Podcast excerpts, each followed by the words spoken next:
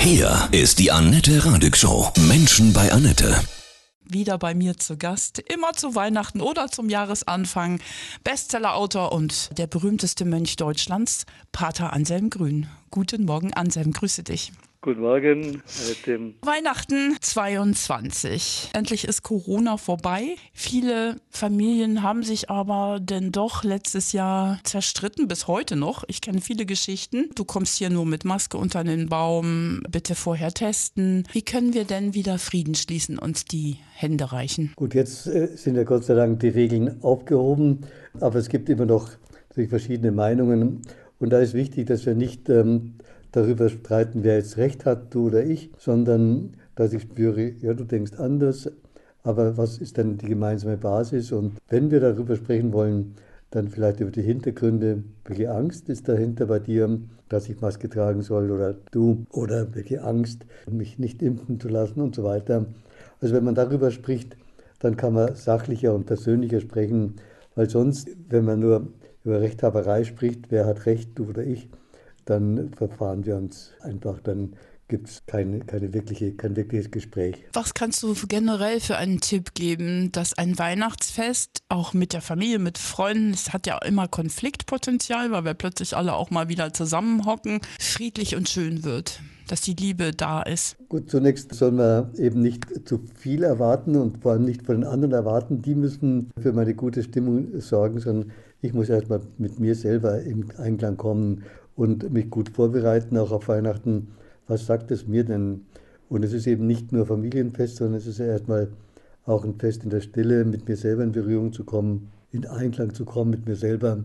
Weihnachten ist ja das Fest des Friedens, aber der Friede muss erstmal in mir selber sein, sonst kann ich auch keinen Frieden in meiner Umgebung stiften. Wie kann ich diesen Frieden in mir finden? Was hast das, du für Tipps? Das eine ist einfach mal sich still hinzusetzen und schauen, was kommt an Gedanken, an Gefühlen hoch. Gut, ein religiöser Mensch wird es dann einfach Gott hinhalten und sich vorstellen, dass Gottes Liebe da hineinströmt. Wenn einer damit Schwierigkeiten hat, dann soll es einfach wahrnehmen, ohne sich zu bewerten, um dann zu sagen, ja, das bin ich auch und ich versuche mich anzunehmen mit all den verschiedenen Gedanken und Wünschen, die in mir sind.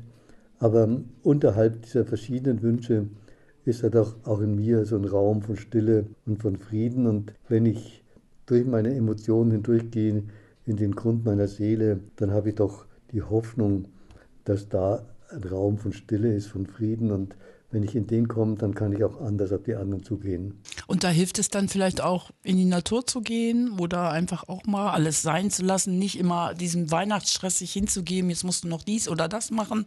Die Natur ist auf jeden Fall wichtig. Erstmal fühle ich mich Natur auch angenommen, da werde ich nicht bewertet von der Natur. Und gerade von den vielen Sorgen, und Problemen kann man sich auch frei gehen. Also das Gehen ist ja auch eine Hilfe, frei zu werden von dem ständigen Grübeln und Nachdenken. Und das tut auf jeden Fall den Menschen gut. Wie kann ich denn auch den Frieden zu anderen finden, wenn ich immer so mit meiner Mutter ein Problem habe und denke, oh, warum kann die sich nicht mal verändern? Warum kann sie nicht mal einfach anders sein? Wie schaffe ich das? Da ist wichtig, einfach Einmal, dass ich nicht bewerte, sondern die Mutter wirklich sein lassen, wie du sagst, und sagen einfach, gut, das ist ihre Geschichte, aber ich gebe auch keine Macht, also ich reg mich nicht auf, wenn sie so komisch ist, sondern ich beobachte es mehr. Ich bleibe so in der Beobachterrolle, schaue zu, was sie spielt, das darf sie spielen, aber ich spiele nicht mit, also ich, ich lasse mich nicht äh, in diese Spiele hineinziehen dann kann ich so bei mir ruhig bleiben. Vielleicht kann ich dann das eine oder andere sagen oder fragen, wonach sehnst du dich eigentlich oder was möchtest du, was wünschst du für, von, von deinem Leben. Also dass man nicht einfach nur auf diese Diskussion eingeht, die manche Mütter haben, was sie auszusetzen haben an den, an den Töchtern oder wie auch immer, sondern einfach wahrnehmen und sich nicht rechtfertigen, verteidigen, sondern fragen, was möchtest du an Weihnachten deiner Familie vermitteln? Ne? Als Herausforderung und nicht, nicht als Rechtfertigung. Das, wir sollen uns nicht rechtfertigen, weil dann gibt es nur noch neue Angriffe. Und einfach wahrnehmen und schauen und hoffen, dass die Mutter, die vielleicht jetzt ihre Zerrissenheit zeigt, doch irgendwo auch in Frieden ist. Weihnachten ist auch oft das Fest der Enttäuschungen. Ja, dass mir vielleicht dann Geschenke nicht gefallen, dass ich es mir anders vorgestellt habe, dass es ein anderes Essen gibt, dass ich nicht gesehen werde. Wie gehe ich mit so etwas um, mit solchen Emotionen, Gefühlen? Klar, wir haben oft Erwartungen, dass die anderen uns sehen und wenn wir nicht gesehen werden, geht es uns schlecht. Wir sollen uns eben nicht äh, von anderen äh, abhängig machen. Die stoische Philosophie sagt, nicht die Menschen verletzen mich, sondern die Vorstellung, die ich von ihnen habe, die sie nicht erfüllen. Ich äh, habe die Vorstellung, die Mutter müsste mich doch sehen, müsste mal endlich mal auch was loben und anerkennen, was ich tue. Aber das macht sie nicht.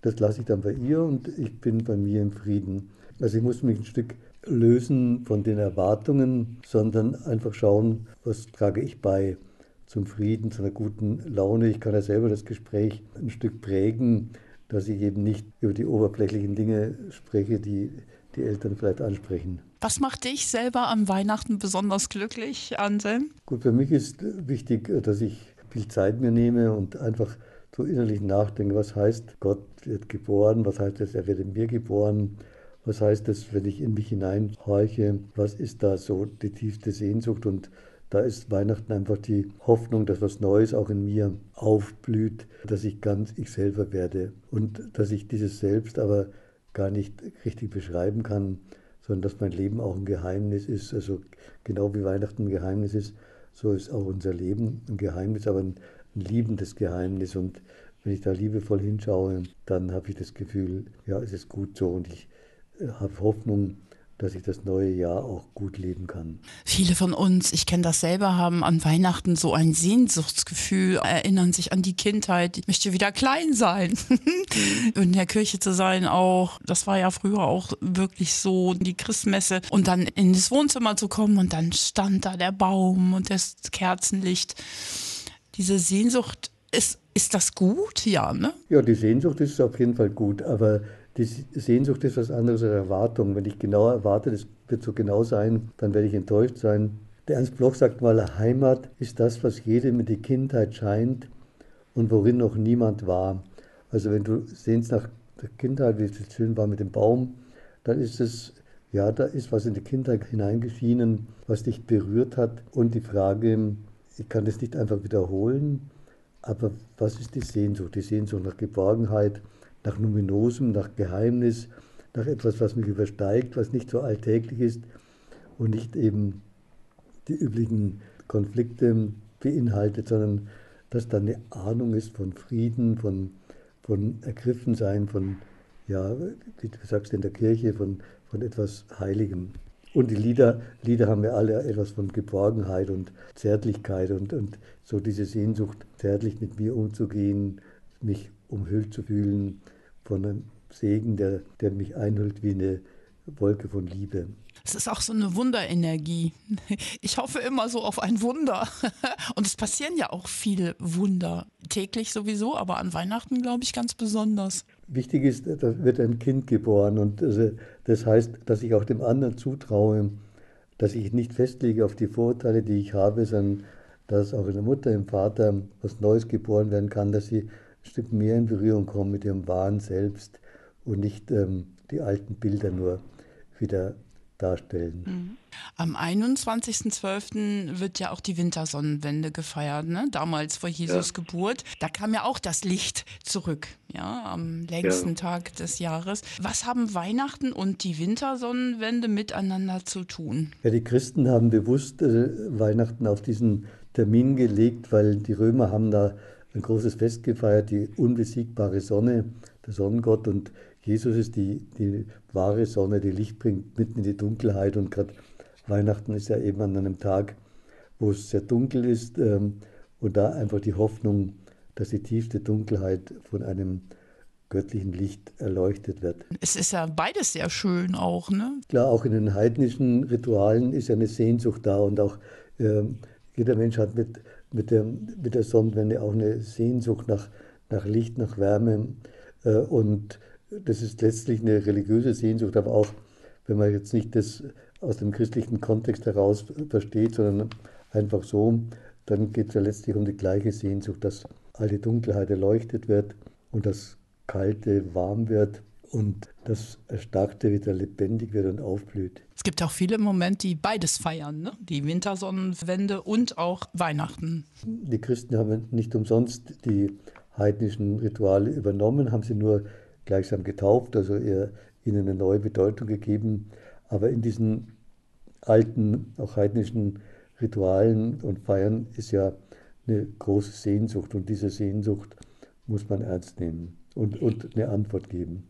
Weihnachten, das Fest der Wunder, Krieg und Frieden, wie kommt der Frieden zurück? Am 24. Dezember 1914 im Ersten Weltkrieg gab es ja diese Weihnachtswaffenruhe an der Westfront zwischen Deutschen und Briten. Jetzt haben wir ja auch einen schlimmen Krieg. Was kannst du dazu sagen? Gibt es eine Chance auf Frieden? Ich hoffe immer auf Frieden, aber ob die sich jetzt einigen an Weihnachten, an Ostern haben sie sich ja nicht äh, geeinigt, obwohl Ostern ja auch ein großes Fest ist, auch für die orthodoxe Kirche. Äh, das tut schon weh, wenn der Glaube irgendwo missbraucht wird und man im Namen des Glaubens auch kämpft. Also ich denke, es wäre wichtig, eine Waffenruhe zu machen, einfach wirklich Frieden zu halten.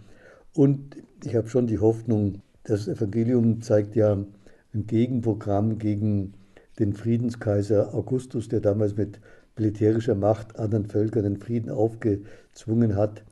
Und das ist eben kein Friede, wenn ein stärkeres Land einem anderen Land den Frieden aufzwingt, sondern Friede muss von innen her kommen, dass wir, ja, ein, ein Kind, das ist gleich ohnmächtig, aber wenn, wenn das bezaubert, wenn das die Sehnsucht nach Frieden wachruft in allen Menschen, in Russen wie Ukrainern, dann hoffe ich, dass irgendwo neue Gedanken in den Köpfen der Kriegsherren entstehen, Gedanken des Friedens und nicht eben der Feindschaft. Warum gibt es eigentlich so wenig Friedensverhandlungen? Das wundert mich immer. Gut, momentan ist natürlich so, dass die Russen, da gab es ja 2014 Abkommen, aber die haben sich nicht dran gehalten und da ist jetzt einfach ein Misstrauen, äh, dass die vielleicht ein Friedensabkommen machen, aber sich nicht wirklich dran halten. Deswegen haben die Ukrainer da ein Misstrauen. Ja, es ist, glaube ich, noch kein ernster Wille äh, zum Frieden auf beiden Seiten da. Was können wir denn alle tun für diesen Frieden? Das eine ist beten, das klingt wie ein Alibi, aber solange ich bete, habe ich Hoffnung und wir sollen auf jeden Fall uns nicht lähmen lassen, sondern trotzdem die Hoffnung haben, dass irgendwann der Friede siegen wird. Und das andere ist, dass wir eben in unserer konkreten Umgebung der versöhnende Sprache sprechen, keine spaltende Sprache, dass wir versuchen, ja in unserem Familienkreis in Frieden zu leben. Und da werden wir ja merken, dass nicht so einfach ist.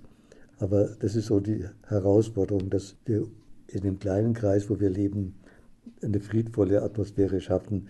Das beendet noch nicht den Krieg in der Ukraine, aber ähm, wir dürfen vertrauen, wenn um uns herum Frieden steht, dann hat es auch eine Wirkung, eine weitere Wirkung in die Gesellschaft hinein. Wer nicht beten möchte, Meditation hilft auch, oder? ja, Meditation einfach sitzen bleiben, die Stille hören, der, der, eigenen Sehnsucht trauen. Und in der Sehnsucht nach Frieden ist schon ein Stück Friede. Und in der Sehnsucht nach dem Geheimnis ist schon etwas von dem Geheimnis Gottes im, im Herzen.